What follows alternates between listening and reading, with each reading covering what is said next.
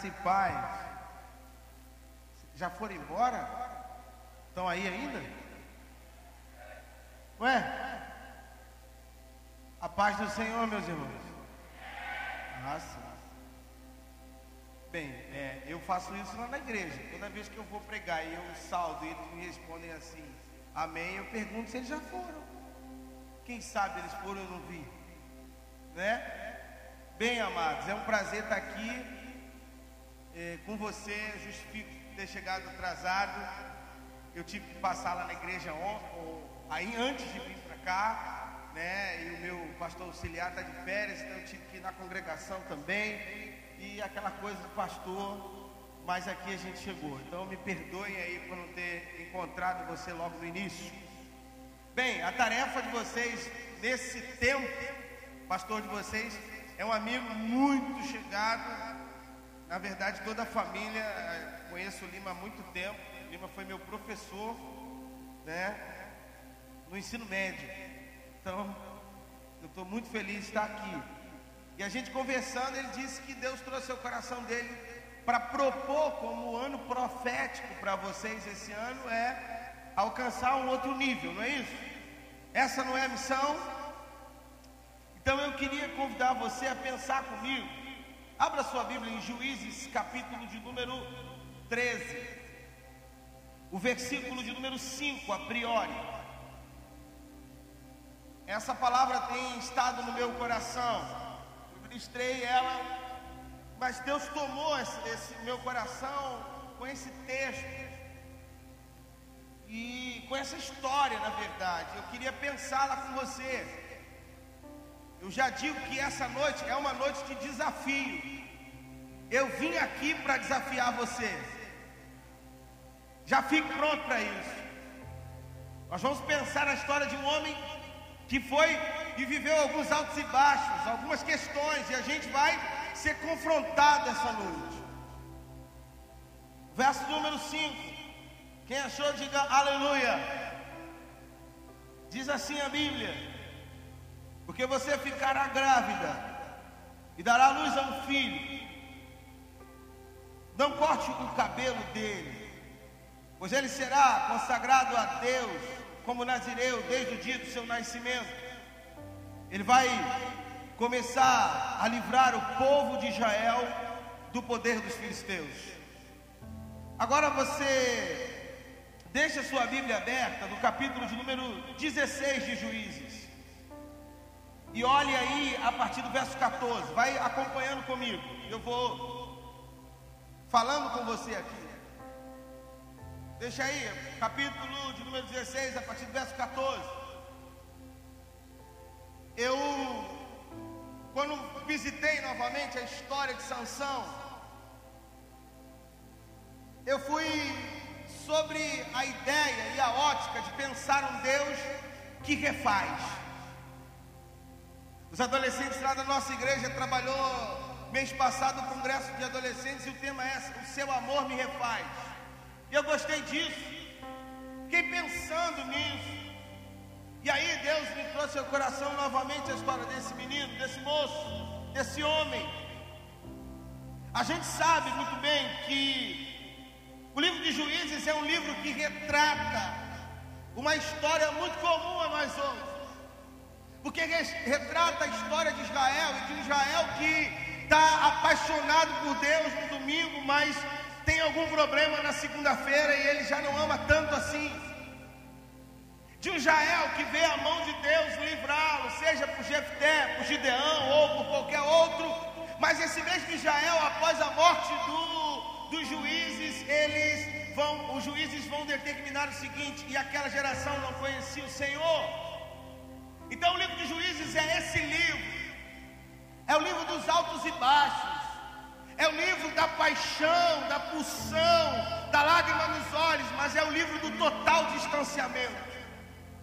O livro dos Juízes narra isso, mostra isso.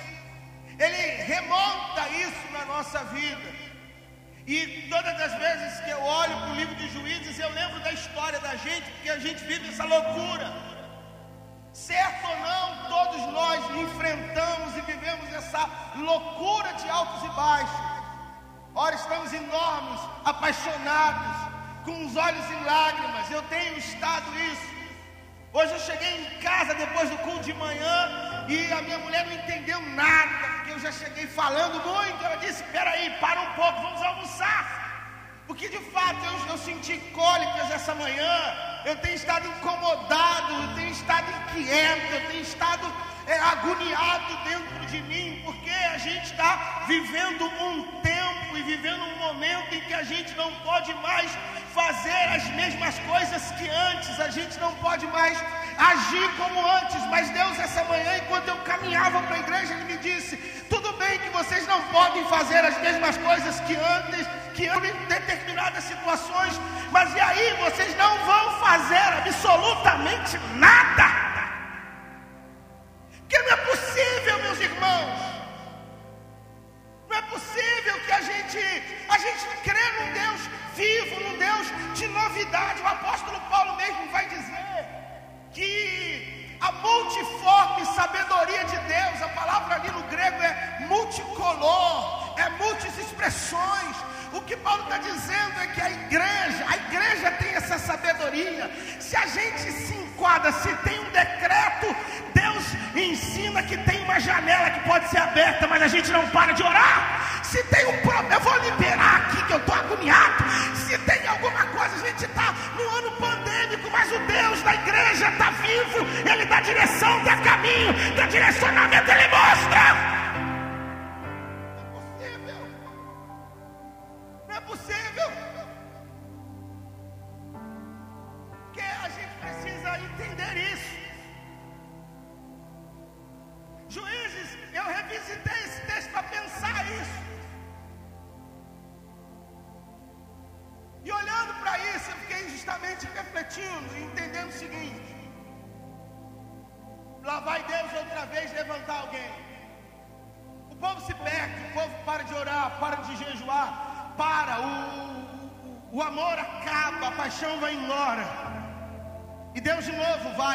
visita uma mulher estéril. E agora ele vai dizer: Olha, você vai dar luz a um filho. Foi o que a gente leu aí, no verso 5. E aí nasce esse menino, ele vai dizer: Olha, esse menino não vai ser como os outros. Não corta o cabelo. Não dê a ele bebida forte. Não deixa ele tocar em coisa morta. Cria ele diferente. Cria ele separado. Põe ele no lugar de destaque. Eu quero usá-lo de maneira diferente. Eu quero fazer dele alguma coisa.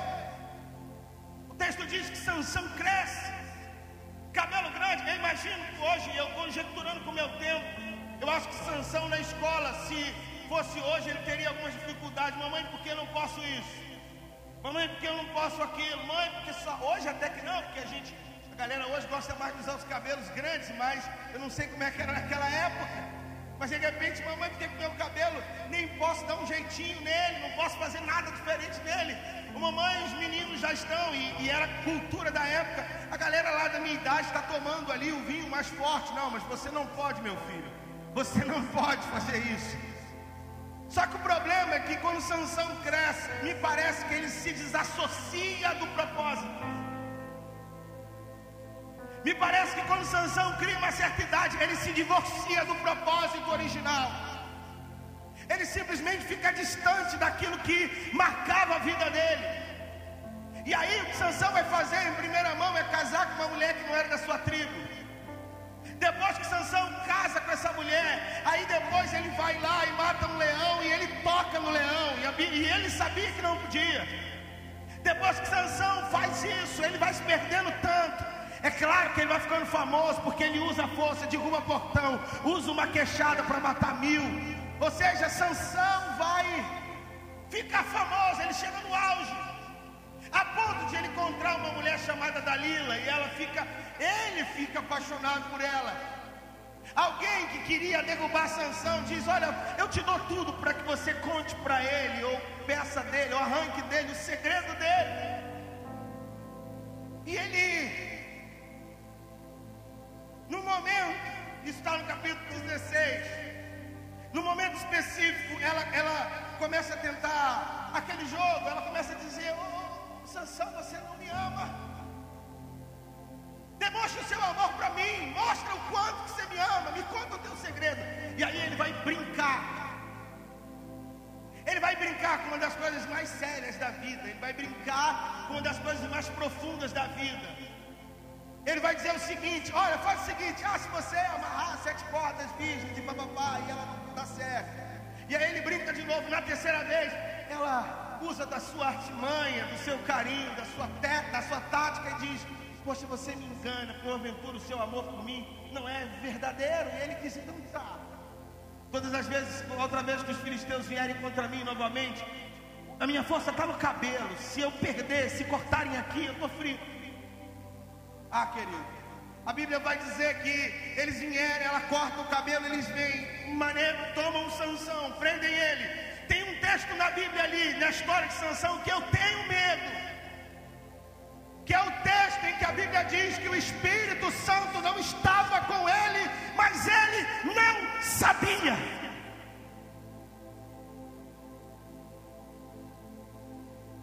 Sansão está tão perdido. Pastor, mas ele está matando gente com uma queixada de três anos, mas está perdido. Pastor, mas ele está derrubando os, os, os portões de uma cidade. E quando a gente pensa no portão, a gente precisa imaginar uma coluna, uma coluna como sustenta o nosso, está pensando num portal enorme uma coisa estrutural, e é ele que esse camarada leva no braço. Mas ele está perdido. O santo está indo embora. Isso para esse contexto, para o Antigo Testamento, eu não estou aqui cometendo delito teológico, porque isso ali era comum. O Espírito visitava, ele não ficava. Mas querido, o texto continua a dizer que eles pegam Sansão, levam Sansão, fazem sanção de palhaço, cegam sanção. Lá está. O guerreiro agora virou um palhaço. O guerreiro agora está amarrado e um belo dia está todo mundo reunido numa grande festa, num templo. E aí, vamos embora, cadê a sua força? Onde está a sua força? Mas aí o texto sagrado diz que é um outro texto que eu também sou apaixonado. Está no verso 22 do capítulo 16 parece que a maneira que o autor bíblico fala disso, pastor, é tão fantástica que parece que ele está sussurrando para que ninguém saiba. E o cabelo dele crescia. A expressão ali parece que não conta para ninguém, mas o cabelo está crescendo. Enquanto o cabelo de Sansão está crescendo, o texto vai dizer que ele se incomoda com tudo aquilo, e aí acontece algo lindo. Ele grita para alguém que está ao seu lado, é um moço. Ele percebe que tem ao lado, ele diz: Por favor, põe as minhas mãos na coluna aqui. E aí o moço faz isso, e aí ele faz uma oração que Deus estava ansioso para ouvir. Ele diz: Deus, Deus, fala, Sansão, posso falar com o senhor? Fala. Ele diz: Por favor só mais uma vez. Só mais uma vez. Torna a dar-me outra vez a força. E o texto sagrado diz que o Senhor um tomou outra vez, ele derrubou aquelas, aquelas colunas que lá estava a história de Sansão. E ele matou na sua morte muito mais do que na sua vida. E aí, como eu costumo dizer para os meus alunos, quando eu estou dando aula de homilética, eu digo para eles, é nessa hora que o público pergunta, e aí, pastor, o isso tem a ver com a minha vida? Tudo. Eu vou te explicar agora. A primeira coisa que eu queria ressaltar para você é que Sansão não nasceu por causa do acaso. Sansão não nasceu por vontade nem do seu pai e da sua mãe, até porque eles não poderiam fazer isso. A primeira coisa que eu quero destacar essa noite é que Sansão é alguém que está amarrado num propósito. E aí a primeira coisa que eu quero dizer a você é justamente isso porque a gente não vive como se, como se tivesse agarrado ao propósito. Parece que a gente de fato é filho do acaso.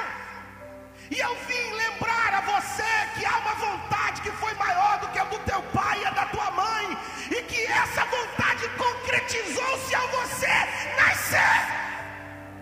Você precisa entender isso. Você precisa compreender isso que você não veio aqui para passear. Você tem propósito. Você nasceu para uma missão. Você nasceu para uma causa. É por isso que é, e quem nasce para uma causa tem alguns predicados diferentes do demais. Você até hoje não entendeu, porque só minha vida é assim. Porque só comigo que essas coisas acontecem. Por que, para mim não é desse jeito? Por que, que comigo não funciona assim, rapaz?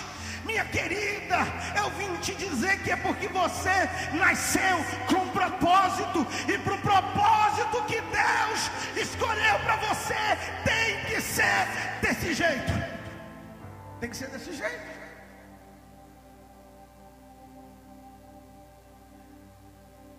Eu me recordo que tem coisas que não mudam. Por exemplo, isso aqui nunca muda na minha vida. Lá na igreja, bem, eu pregava numa igreja, igreja batista Forte 8, que tinha um menino lá, hoje ele já está um rapazão. Mas aquele garoto pequenininho, e toda vez que eu ia lá, ele já levava uma toalha extra. E lá na igreja também, lá na congregação, tem um diácono lá que já leva, aí ele já faz assim: toma, pastor que eu sempre esqueço. Obrigado, irmão. Obrigado, obrigado, viu? Bem, a primeira coisa que eu quero destacar é isso, porque às vezes eu penso que muitas das coisas que a gente não consegue alcançar e viver na vida é porque a gente não consegue se ver como alguém que tem propósito. Irmão, isso aqui não é, não é coach gospel, muito menos eu não estou aqui usando da psicologia, eu estou usando a Bíblia para dizer, e nada contra que eu estou dizendo para você é que a ideia de entender que a nossa vida tem um propósito tem a ver com a nossa identidade, com a nossa compreensão e com a nossa conexão com Deus. E aí, quando você entende o propósito da vida, você compreende que algumas coisas que na sua vida acontecem são por causa do propósito.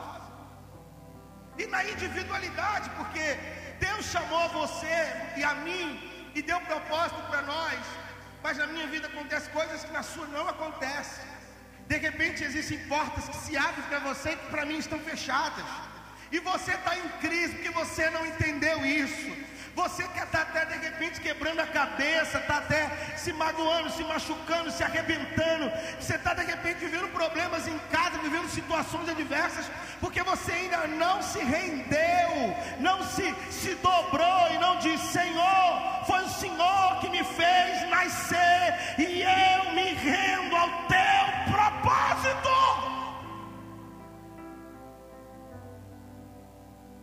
A gente precisa entender isso, gente. Porque quando eu não entendo para que eu nasci, eu me perco no caminho.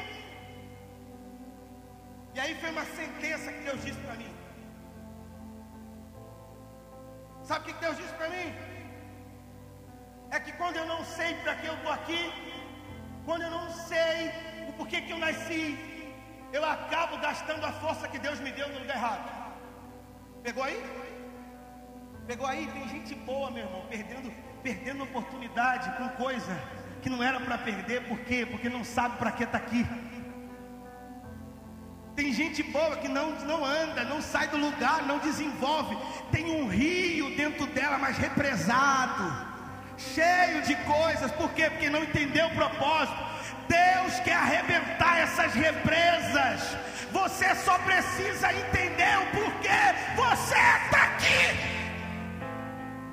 Chega de gastar tua força aonde Deus não quer que você gaste. Sansão era um homem que Deus nos chamou para quê? Para libertar Israel. Mas o que, que ele estava fazendo? Tudo bem, ele libertava, ele lutava contra os filisteus, mas ele era exibicionista. Ele gostava de da coisa de eu sou o mais forte. Oh, isso é infantilidade, isso é bobeira. Porque o que Deus deu a você, a habilidade que Ele te deu, aquilo que Ele te ensinou para fazer, seja aqui na tua área liberal, onde você trabalha, onde você estuda, não importa, no bairro que você mora, o que Deus deu para você como habilidade não é para que você atraia para si mas para que você entenda que aquilo é o instrumento dele para que você cumpra a missão que ele liberou você para cumprir.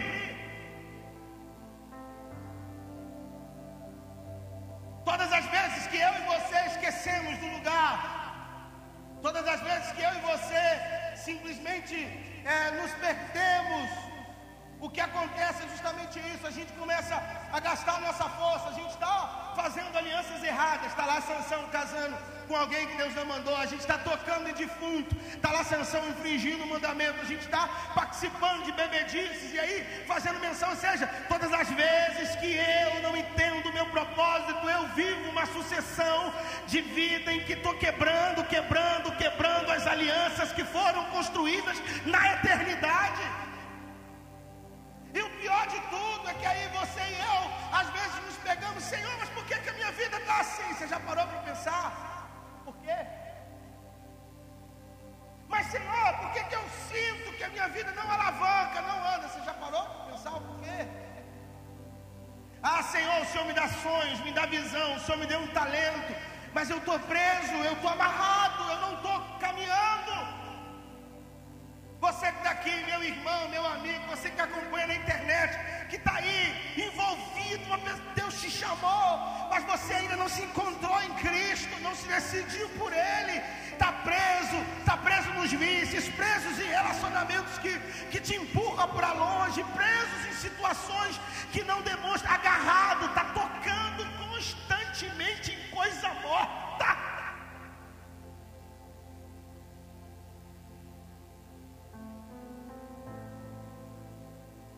porque você e eu às vezes nos perdemos do propósito.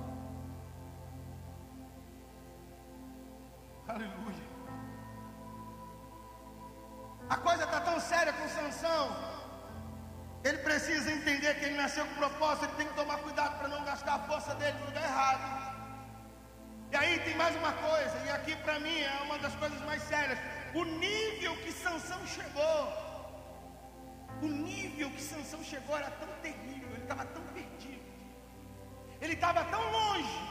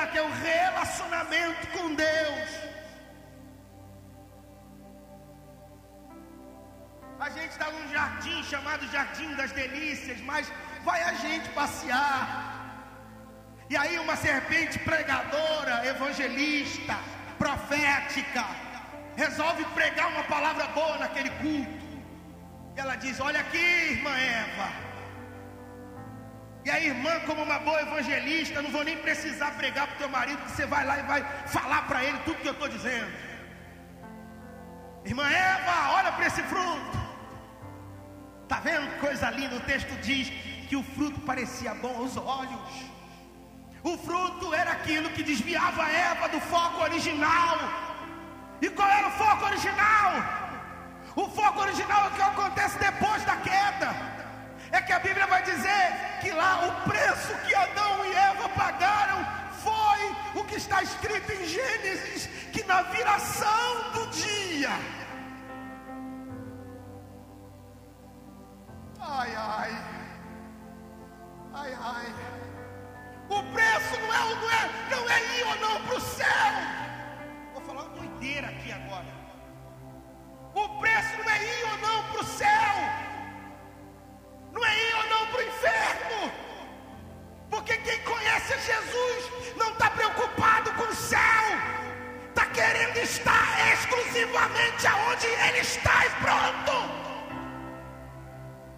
Porque a maravilha do céu, a gente fica com esse negócio. Eu, quando eu estou dando aula de Novo Testamento, eu faço questão de falar para os meus alunos: olha, isso aqui é uma linguagem alegórica. Porque literalmente eles vão lá, não, eu quero segurar aquele ouro, eu quero segurar aquela pedra, meu irmão. Meu irmão, a maravilha do céu é João 14, 3. Quando Jesus diz: Eu vou preparar lugar. O lugar é secundário, pastora. O lugar não é o que há de primário. Eu vou preparar lugar. Para quê? Olha o objetivo. Para que aonde eu estiver, estejai vós também. Jesus vem resgatar aquilo que o primeiro Adão jogou fora no Éden. O primeiro Adão abriu mão da viração do dia, mas o segundo Adão morreu para novamente resgatar as tardes de louvor e de relacionamento com Deus. Uh! Deixa eu dizer uma coisa para você. A sessão começa a brincar com Eva. Ela brincou, Adão brincou. A gente não pode brincar com isso. Não me entra na cabeça, o camarada tinha primogenitura. A bênção de ser o filho mais velho. Para nossa cultura ocidental, isso requer responsabilidade. Os filhos mais velhos sofrem um pouco mais. Isso é comum. Todo mundo aqui que foi irmão e que é irmão mais velho sabe disso. Tem que crescer mais rápido. Perde um, mais rápido o, o miminho, o beijinho, o bonitinho, porque vem logo depois, o, outro que vem já tem, né? O mais velho segura a rigidez do pai e da mãe que está aprendendo ainda. O que vem depois, a gente olha e diz: Eu faço isso com a minha mãe o tempo todo. Falo, é, né? Com os netos, então, aí ela fica. Esses dias ela não gosta de ver os meus netos apanharem. Eu falei, ó, oh, mas me batia pra caramba, meu irmão. Uh, uh.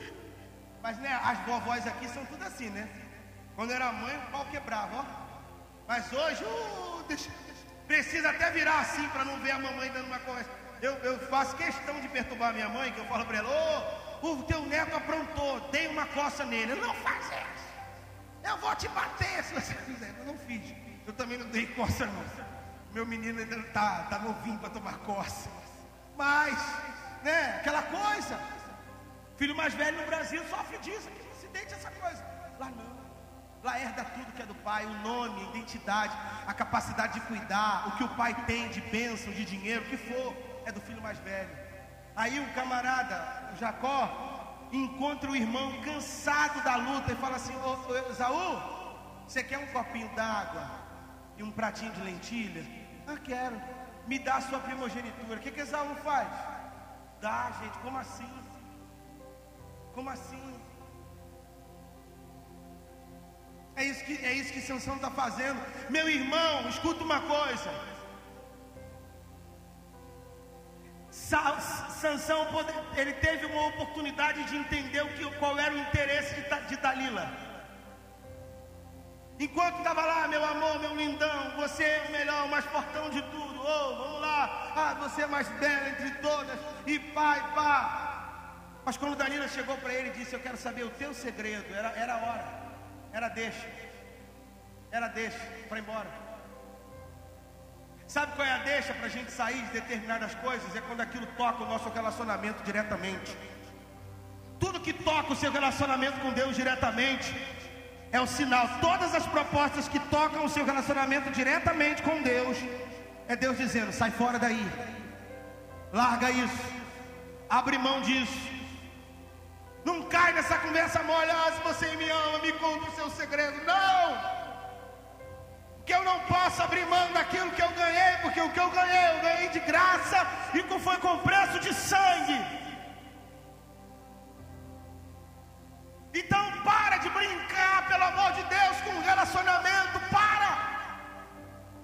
Hoje é noite de você romper, é noite de você dizer: olha aqui, não tem, não, eu estou cansado, mas se for para abrir mão da minha primogenitura, eu vou andar duas milhas, mas eu não vendo.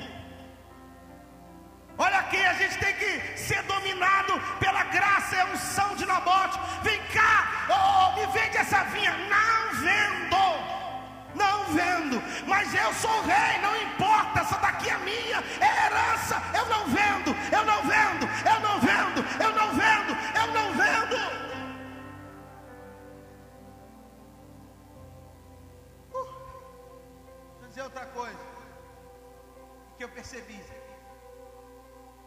Que aconteceu daí, depois que ele abriu mão do que ele tinha de melhor, foi derrota. Ficou cego, perdeu a força, foi preso. E agora o homem mais forte do mundo tornou-se um palhaço.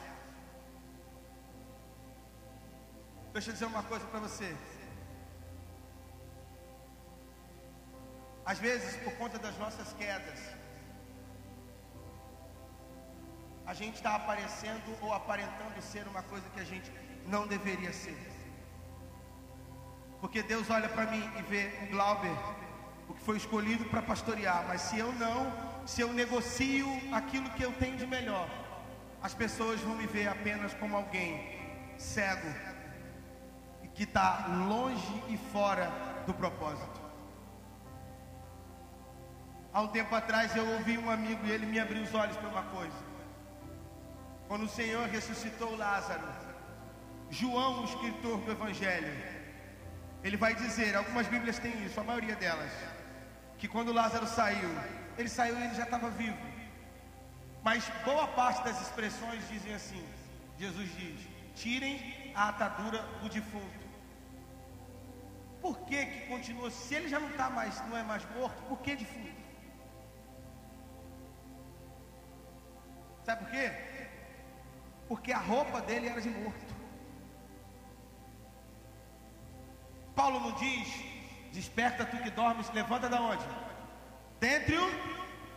Quem olha daqui de dentro, ah, ele só está dormindo. Mas quem olha de lá, está morto. Deita lá entre as covas e deixa alguém ver você de fora, está morto. O que está acontecendo com Sansão é que ele é o Sansão. Ele é o cara que Deus chamou, ele é o homem da força. Mas naquele momento, porque ele negociou o que ele tinha de mais importante, ele tornou-se nada a mais do que um palhaço. Quem estava olhando para ele não estava vendo aquilo que de fato ele era. Agora eu tenho uma palavra que alegrou Sansão e que vai alegrar o teu coração. E eu vou falar baixinho, porque o texto dá essa ideia para mim. Diga comigo assim: e o cabelo. Não, não, não, fala baixinho, mas fala forte. Diga. E o cabelo estava crescendo. Quando eu leio isso, eu fico apaixonado ainda mais por Deus. Porque a gente está, para nós, acabado, para quem está olhando, acabado. Mas é no momento que a, gente chega lá, no final, no fundo do poço, que o nosso Deus inicia aquilo que eu chamo de processo de restauração. Eu vim aqui dizer para você que vai subir para outro nível. É que independente da sua situação, de repente a sua condição é a condição de sanção. Você está quebrado, amarrado, cego. Mas o meu Deus já começou a restauração. Ele já começou a restauração.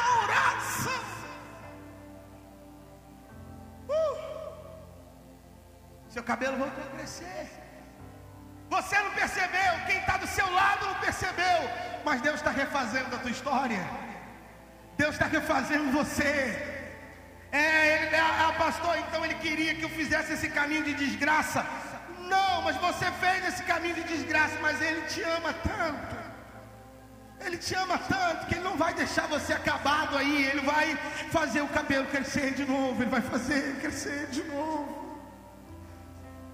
Restaurar, Ele vai levantar, Ele vai restabelecer. Mas não estou vendo nada, mas o cabelo está crescendo. Ah, mas eu ainda não consegui perceber, era muito grande, mas o cabelo está crescendo. Mas eu acho que ainda não alcancei o objetivo. Não, fica tranquilo, o cabelo está crescendo. Deus iniciou um processo de restauração, um processo de recomeço. E às vezes é, isso se dá num momento mais terrível.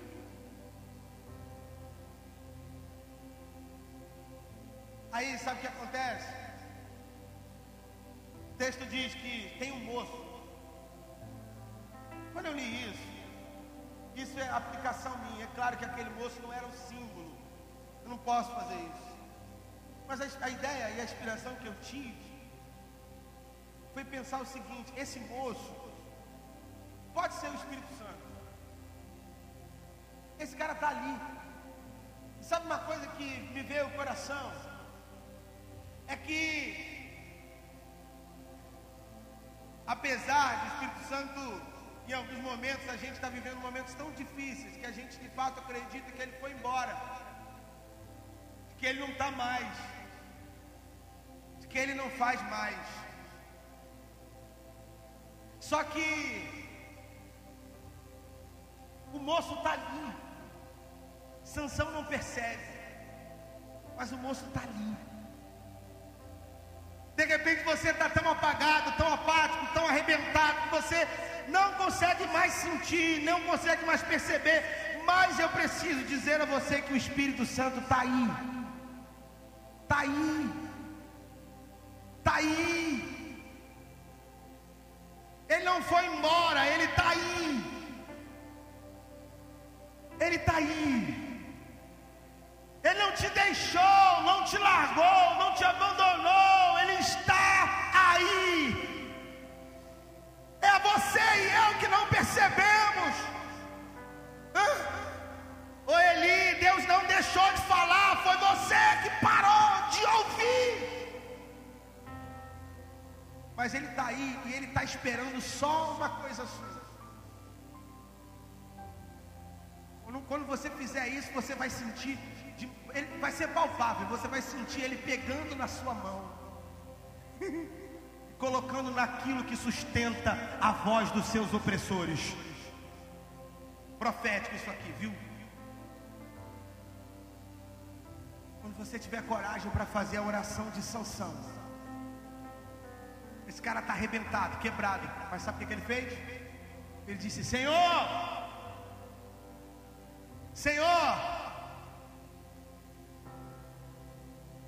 Eu desperdicei tanta coisa, tanto tempo. Eu busquei, por causa do teu poder, a glória dos homens. Eu quis o aplauso do meu povo. Mas agora eu entendi. Agora eu entendi por que, que o Senhor está aqui. O Senhor pode fazer uma coisa? Por que, Senhor? Faz de novo. Faz de novo.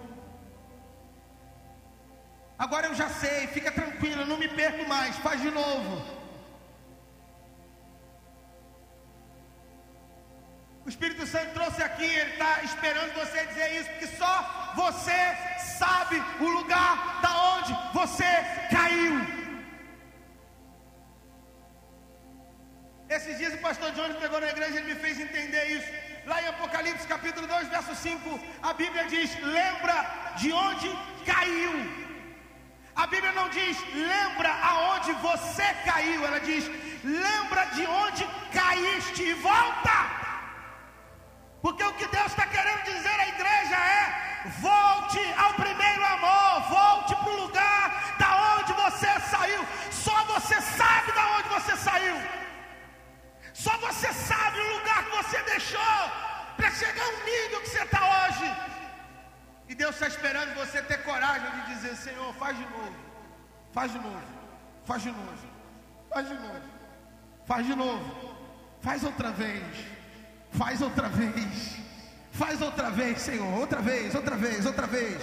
Outra vez, restaura o amor, restaura o casamento, restaura a relação, restaura a paixão, restaura o fogo, restaura, restaura, restaura, restaura, restaura.